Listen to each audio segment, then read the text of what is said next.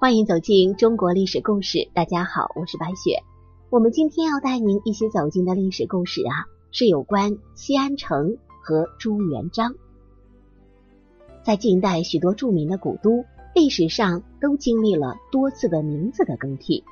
咱们今天就要说一说长安是什么时候改名为西安的，朱元璋又为什么要这么做呢？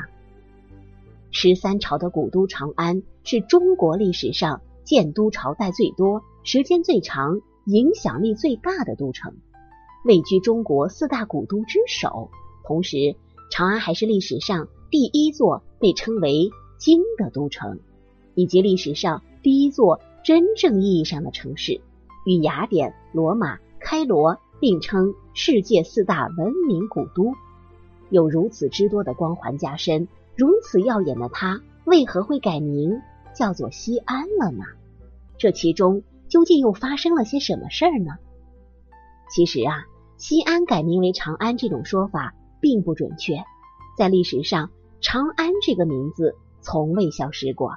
由于长安只是一个县名，虽然各个朝代对都城区域的称谓并不相同，但长安县始终都是存在的。咱们。得先来说一说长安这个名字的由来。早在西周初年，周文王就曾在这里设置了封京。后来啊，周武王再建镐京，历史上称为封号。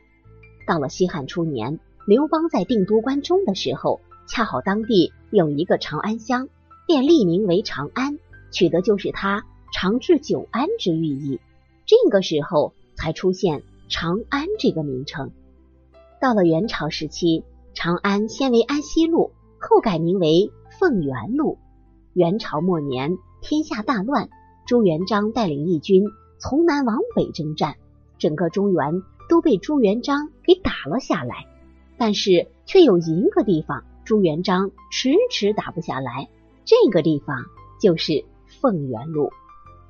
后来在徐达的攻打下，凤元路。终于被收入朱元璋的囊中。为了纪念西征过程中攻打凤元路的艰辛，朱元璋就把以前的长安改成了西安，并且一直沿用至今。朱元璋建立大明朝后，定都在南京，但是由于南京的地势问题，明太祖一直都想迁都。朱元璋的心里曾有三个备选地，一个是他的老家凤阳，毕竟衣锦还乡。这是每一个功成名就的人最想干的事儿，更何况他当了皇帝呢？但是由于跟随明太祖打天下的许多朝臣老家都是凤阳的，不利于管理啊，所以只好放弃了。朱元璋第二个备选地是开封，开封是战国时的魏国、五代时的后梁、北宋、金等七朝的古都，但开封易攻难守，缺乏安全性，所以。也被朱元璋给放弃了。那么最后一个必然就是西安了。西安也是朱元璋心里最理想的迁都地点。西安是十三朝的古都，文化底蕴深厚，而且西安的地理条件优越，有山川之险峻，是王霸之气所在。因此，朱元璋派人在西安修筑了工程浩大的城墙，还派出了皇太子朱标亲自去考察西安。为迁都西安做万全的准备。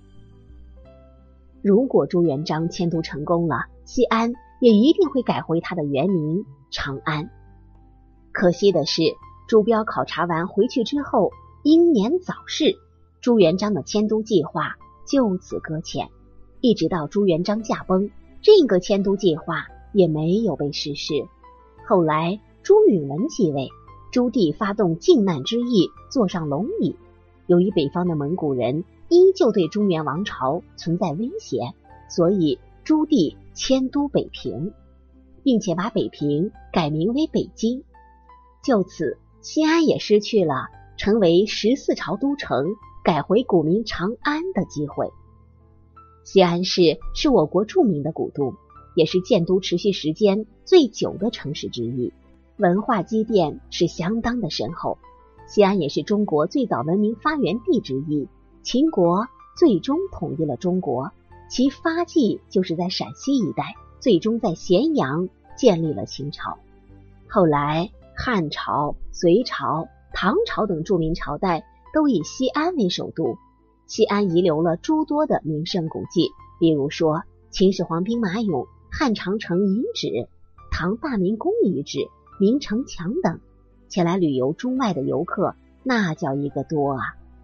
目前，西安也是我国著名的科技、文化、教育中心，有像西安交通大学、西北工业大学等著名高校多所，也有国家产业开发园区，技术力量雄厚。另外，还有像比亚迪汽车等著名的企业品牌，还有国家航天基地等。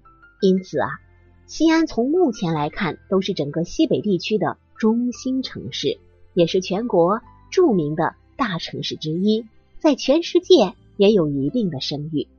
我想啊，这一切的因缘都离不了历史的积淀，您说对吧？好了，朋友们，本期的故事到这里就结束了，感谢您的收听。喜欢的朋友欢迎点赞转发，也欢迎您评论留言。